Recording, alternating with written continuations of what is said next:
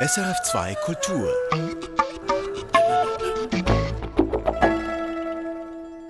Niemand hat im letzten Jahr so viele Bücher verkauft wie sie. Colleen Hoover.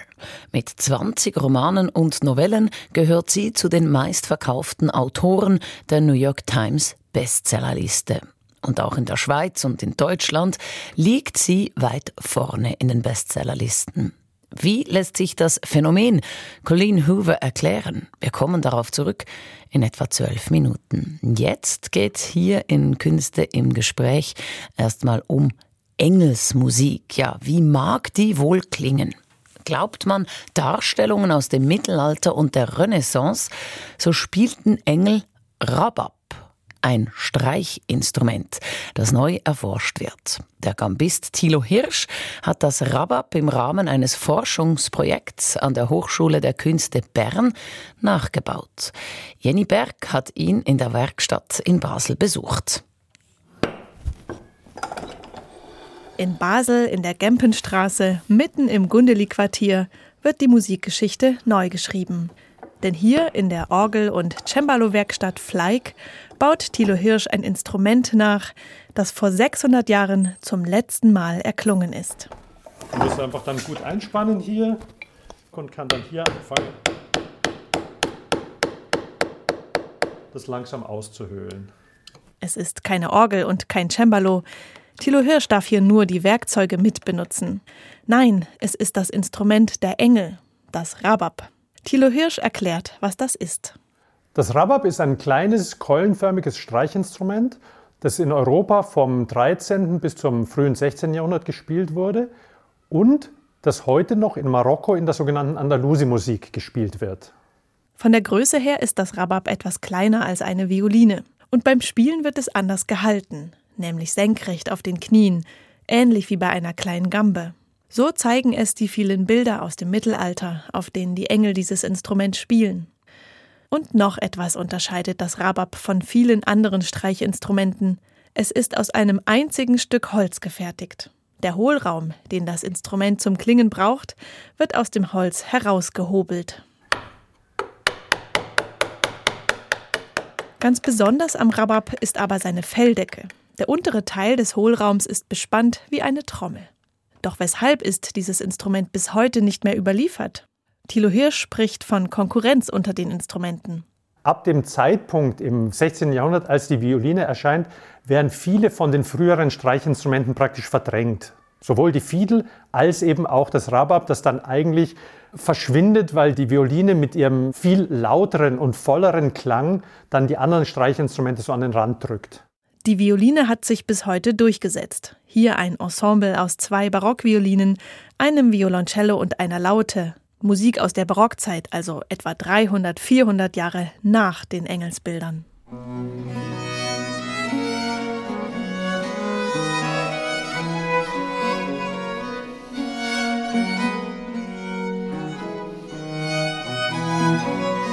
Doch die Engel sind eben nicht mit Violinen abgebildet. Die Violine gab es damals noch gar nicht. Dafür das Rabab. Aber wie klingt dieses Instrument? Das wollte Thilo Hirsch herausfinden. Denn bislang wurde das Rabab kaum erforscht. Das hat mehrere Gründe. Zum einen ist kein Originalinstrument erhalten. Zum anderen hat es auf den Abbildungen meist nur zwei Seiten. Und Musik auf nur zwei Seiten kann nicht komplex und schön sein, so dachten frühere Musikforschende. Ein drittes Hemmnis in der Erforschung des Rababs könnte an seiner arabischen Herkunft liegen. Es wurde nicht als Teil der europäischen Musikgeschichte gesehen. Dabei vermischte sich im Mittelalter die europäische und die arabische Musikgeschichte einige Jahrhundert lang, und das Rabab war zentral daran beteiligt. Im Jahr 1711 wurde die iberische Halbinsel muslimisch besetzt. Das war vermutlich der Zeitpunkt, in dem das Rabab von Nordafrika nach Europa gelangt ist und sehr lange blieb, bis 1492, als die Muslime wieder aus Spanien vertrieben wurden. In der Zwischenzeit hat sich das Instrument weiter in Europa verbreitet. Thilo Hirsch dieses Instrument ist eine Verbindung eben zwischen muslimischer und christlicher Tradition, dass sowohl die Araber auf der Iberischen Halbinsel Rabab gespielt haben, als auch die christlichen Bewohner. Und so ist dann eine gemeinsame Musikkultur auch entstanden. Und obwohl es seit vielen Jahrzehnten viele Musikerinnen und Musiker gibt, die sich mit der historischen Aufführungspraxis auch der Musik des Mittelalters beschäftigen, ist dieser Teil der Musikgeschichte bislang nicht berücksichtigt worden. Auch in der historischen Aufführungspraxis wurde das Instrument bis jetzt nicht verwendet, obwohl es eben so viele Quellen dafür gibt, eben sowohl Bildquellen als auch Textquellen. Und das war die Idee in unserem Forschungsprojekt, eben jetzt dieses Instrument zu rekonstruieren und den Klang auch wieder zu rekonstruieren und zu hören, wie könnte dieses Instrument geklungen haben. Und so hat Thilo Hirsch 2019 an der Hochschule der Künste Bern und beim Schweizerischen Nationalfonds ein interdisziplinäres Forschungsprojekt eingereicht, das sich genau damit beschäftigt. Es ist übrigens nicht sein erstes Projekt dieser Art. Thilo Hirsch von Haus aus Gambist hat schon andere rare Musikinstrumente erforscht und nachgebaut. Für die Erforschung des Rababs hat Thilo Hirsch einen Mix aus verschiedenen Forschungsmethoden angewendet. Zunächst wurden die verschiedenen Bildquellen analysiert, zum Beispiel aus prachtvollen Musikhandschriften aus dem 14. Jahrhundert, in denen das Rabab abgebildet ist. Dann wurde ein ähnlich gebautes, original erhaltenes Zupfinstrument untersucht, die sogenannte Wartburger Quinterne.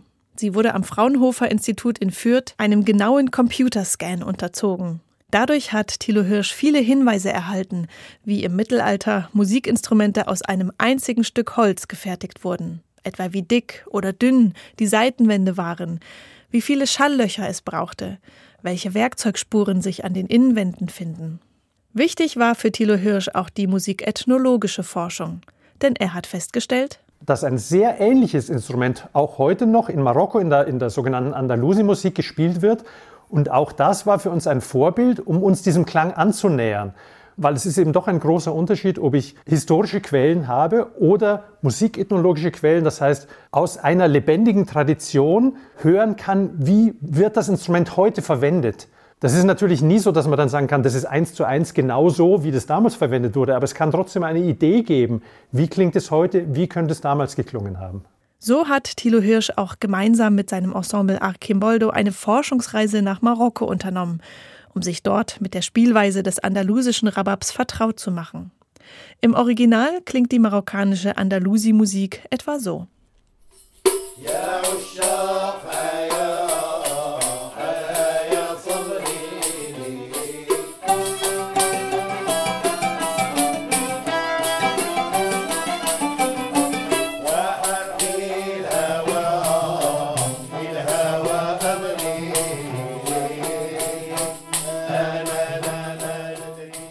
Reise, die auch zu einem gemeinsamen Konzert in der Gare du Nord in Basel geführt hat.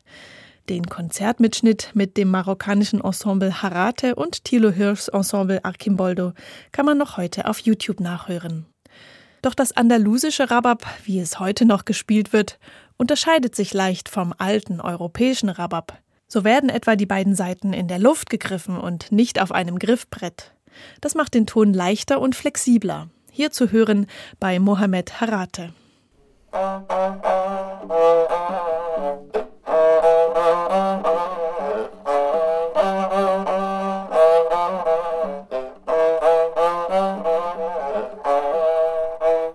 Der Prototyp, den Thilo Hirsch in Basel nachgebaut hat, hat ein Griffbrett mit Bünden, ähnlich wie eine Gambe.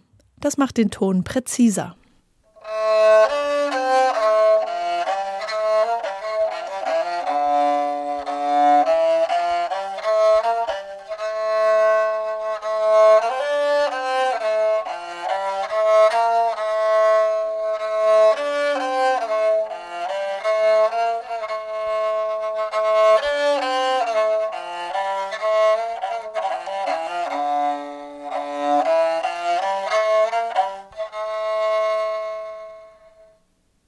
Melodie, die Thilo Hirsch hier auf seinem selbstgebauten Rabab spielt, stammt aus dem 14. Jahrhundert. Tres Morillas heißt sie und sie ist im Cancionero de Palacio überliefert. Bisher wurden die Melodien aus diesem Kodex zum Beispiel mit Gesangsstimmen, Zupfinstrumenten oder Blasinstrumenten gespielt. Tres Morillas me enamoran en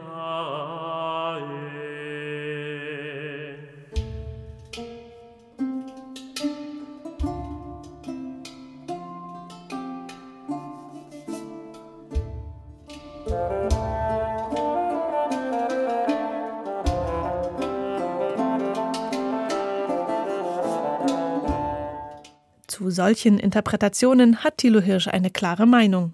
Also es ist ja nicht so, dass es falsch wäre. Es ist eben nur eine Möglichkeit und es wurde bis jetzt eben die andere Möglichkeit, bestimmte Dinge mit Rababs zu spielen, für die es eben so viele Quellen gibt, wurde bis jetzt einfach nicht beachtet. Insofern schließt es eine Lücke in einer klanglichen Palette, die eben damals da war und die bis jetzt überhaupt nicht beachtet wurde. Zentral ist dabei auch die besondere Felldecke des Rababs. Bei Untersuchungen im Institut für musikalische Akustik in Wien wurde untersucht, inwiefern sich die Felldecke beim Rabab von Holzdecken, wie etwa bei der Fiedel oder der Violine, unterscheidet. Dabei haben die Forscher festgestellt, dass sie in tieferen Frequenzen schwingen kann als eine Holzdecke. Das hat dann zur Folge, dass man diese Rababs tiefer stimmen kann, als man andere Streichinstrumente wie zum Beispiel Fiedeln stimmen kann. Und das ist eine wichtige Erkenntnis für die Musikgeschichte, denn man weiß nun, dass es eben tiefe Streichinstrumente schon früher gegeben hat, als man eigentlich bisher dachte. Aber wie sicher kann sich Thilo Hirsch sein, dass sein mit viel Forschungsfleiß rekonstruiertes Instrument wirklich eine historische Aufführungspraxis ermöglicht? Also, dass es wirklich so klingt wie die Originalinstrumente vor 600 Jahren? Also sicher sein, dass äh, so ein Instrument klingt wie ein Original, kann man eigentlich nie. Also es ist eine Annäherung wie in der experimentellen Archäologie, wo man versucht, Artefakte, die man gefunden hat, äh, zu rekonstruieren, sich anzunähern an Darstellungen von Dingen. Und dadurch, dass man sie dann baut, findet eine Annäherung an den Klang statt. Also es ist eigentlich auch eine Art Klangarchäologie, die, die Suche nach dem verlorenen Klang letztendlich.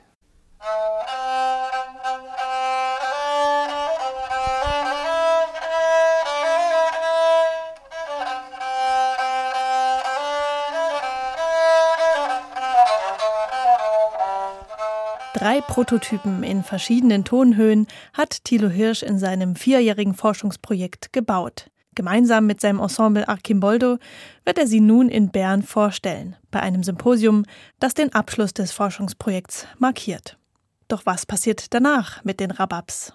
Für mich ist ja eine ganz wichtige Motivation auch dieser Forschung, die Instrumente dann zu spielen. Und ich spiele die auch weiter, auch nach Abschluss des Projektes, werde weiter Konzerte auch damit spielen, werde weiter forschen auch dran, eben praktisch erforschen, was kann ich damit machen. Und dieses Erforschen schließe Musik von heute mit ein. Für mich ist es ganz wichtig, nicht nur einen historischen Klang wieder zu beleben, sondern einen Klang an sich zu erspüren. Und dann ist es möglich, sowohl historische Musik zu spielen, aber eben auch zu versuchen, wie kann so ein Instrument in zeitgenössischer Musik klingen. Und so wird es in Bern nicht nur Musik aus dem Mittelalter zu hören geben, erklärt Thilo Hirsch. Deswegen haben wir für unser Symposiumskonzert auch zwei Komponistinnen beauftragt, Abril Padilla und Eleni Ralli, zwei neue Stücke zu schreiben, in denen wir eben dann auch ausprobieren können, welche Möglichkeiten bieten die Instrumente noch und eben auch die beiden Komponistinnen eben sehen konnten, zu was inspiriert mich das? Was kann ich mit diesen Instrumenten anfangen? Im Unterschied auch zu normalen romantischen Instrumenten. Und die beiden Komponistinnen werden das auch am Symposium vorstellen, wie sie dann ihre Kompositionen entwickelt haben für diese speziellen Instrumente.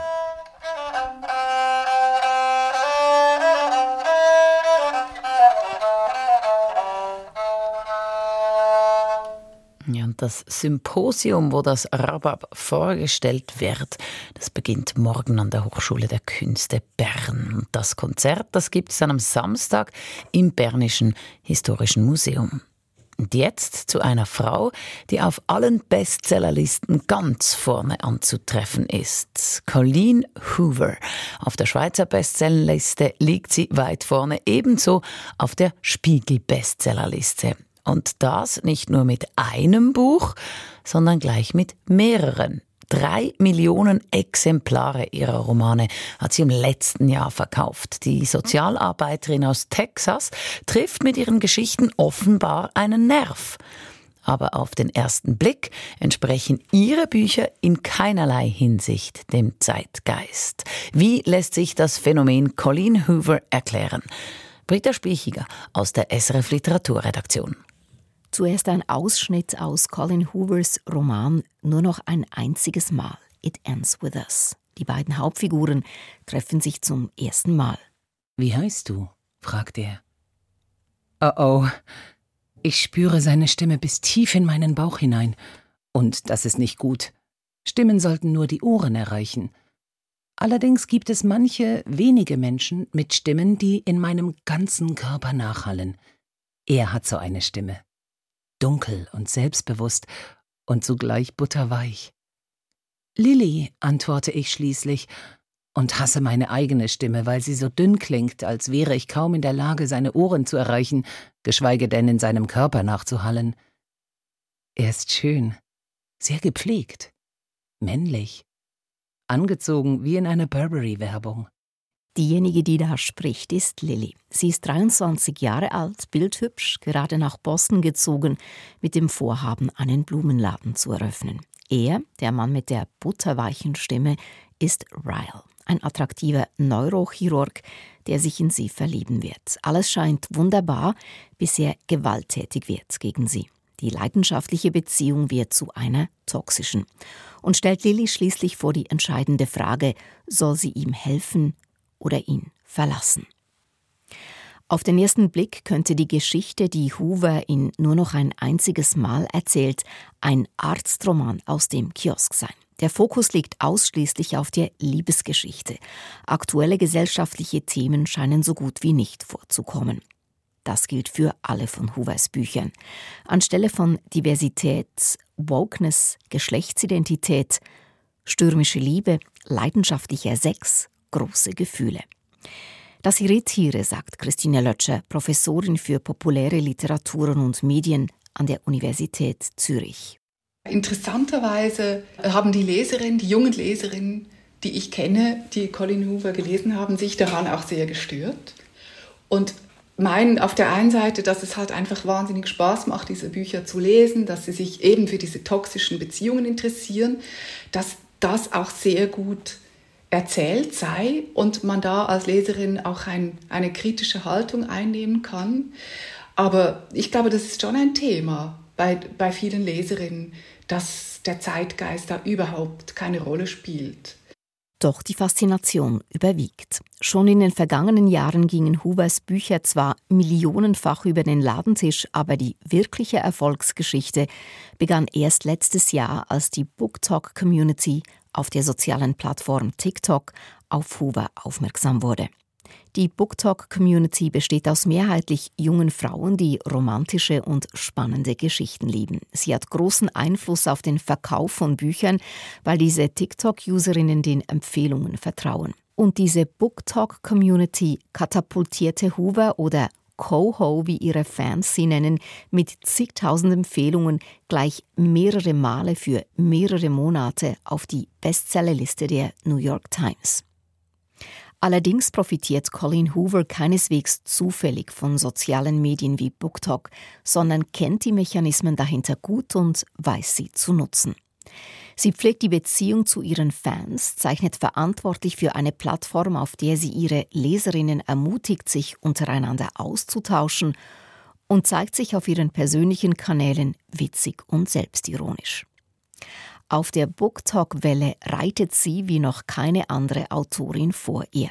Auf dieser Plattform wurden Videos über sie und ihre Romane bisher rund zwei Milliarden Mal gesehen.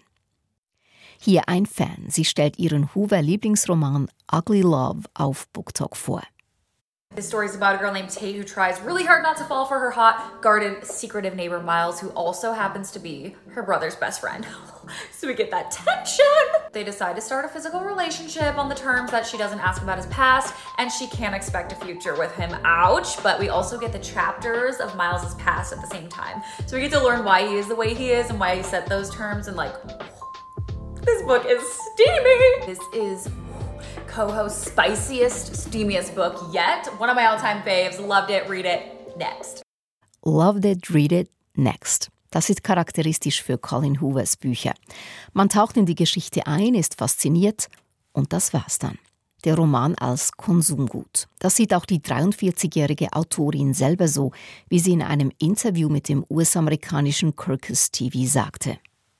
You know, I think my books are just kind of easy for readers to read and connect to because I don't use a lot of um, description and internal thoughts, and um, they read a lot like a like a movie or a screenplay, and um, I think it helps people that um, just want a nice quick read.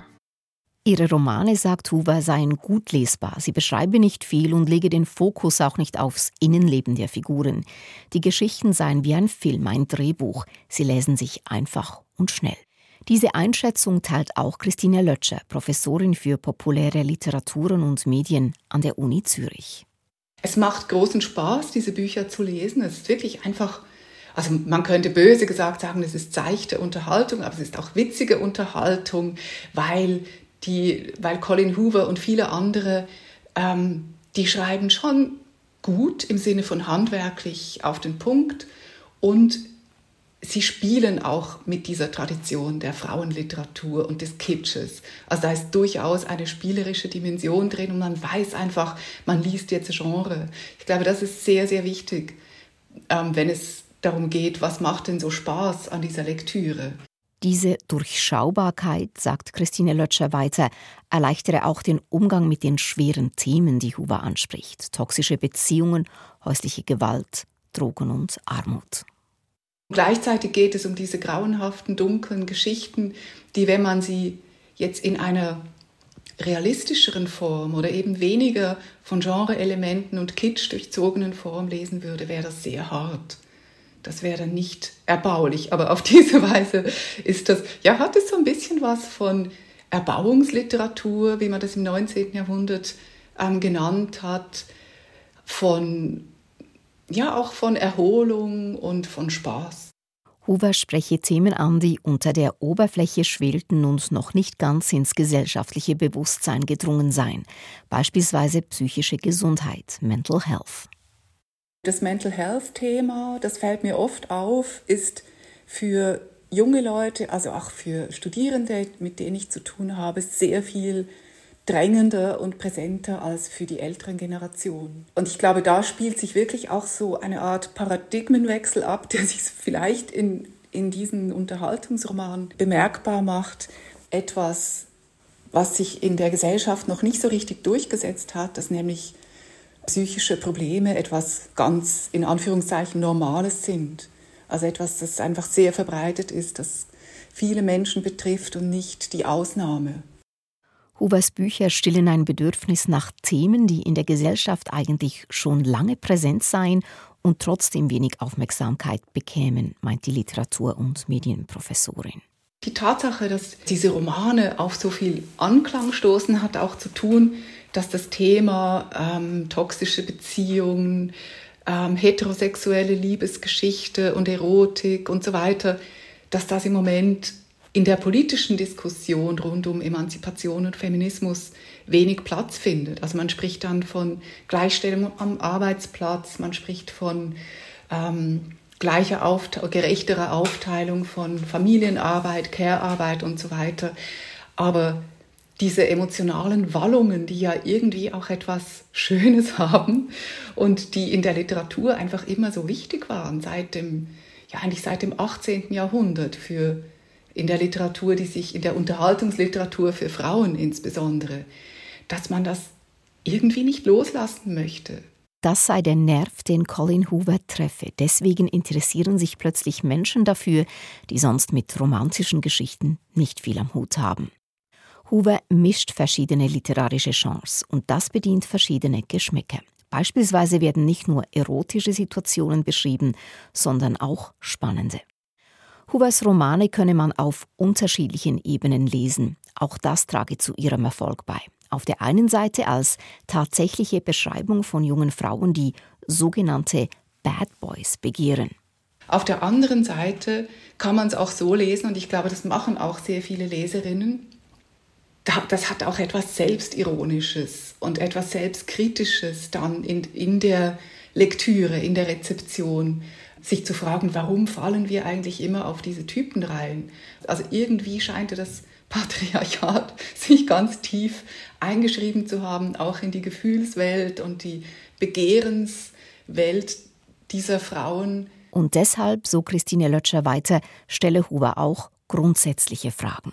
Ich glaube, da trifft Huber wirklich einen ernsten Kern, auch bei aller Verspieltheit, dass Frauen heute sich immer noch verantwortlich fühlen, in sehr, sehr vielen Fällen, für das Private, für das Zusammenleben, überhaupt für Beziehungen und Freundschaften. Und dass da irgendwas nicht ganz aufgeht. Also mit den, wenn man sich die politischen Diskussionen der letzten Jahre rund um die MeToo-Bewegung, Feminismus anschaut, auf der einen Seite und auf der anderen Seite die Realität von Frauen, die zwar beruflich erfolgreich sind, aber gleichzeitig eben immer noch in diesen Care-Arbeits- und Beziehungsarbeitsnetzen ähm, sehr, ja, sich sehr zuständig fühlen. Damit arbeitet Colleen Hoover. Ein Widerspruch, mit dem sich junge Erwachsene auch befassen. Sie sind das Kernpublikum von New Adult, einem neuen Marktgenre, das Colin Hoover mitbegründet hat. New Adult bezeichnet Romane, die oft dunkle oder düstere Liebesgeschichten von jungen Erwachsenen zwischen 20 und 30 erzählen, in einer Lebensphase also, in der erste wichtige Entscheidungen anfallen. Diese Kategorie New Adults ist eine Reaktion auf frühere Welterfolge wie Stephanie Meyers Twilight Saga oder Suzanne Collins Die Tribute von Panem. Die Bücher der Kategorie New Adult seien bewusst kitschig und bedienten bewusst Klischees, sagt Christine Lötscher. Also es ist viel verspielter und es, es hat viel mehr von diesem literarischen als ob. Also wir spielen hier mal Frauenliteratur oder wir spielen hier Liebesgeschichte. Aber es ist alles nicht so ernst gemeint. Augenzwinkern macht also auch Düsteres erträglicher. So wie Colin Hubers aus der Zeit gefallene Geschichten am Puls der Zeit. Britta Spiechiger über Colleen Hoovers Romane auf Deutsch. Erschienen sind sie im DTV-Verlag, meist übersetzt von Katharina Gansland oder Katrin Stier. Erfahren Sie mehr über unsere Sendungen auf unserer Homepage srf.ch-kultur.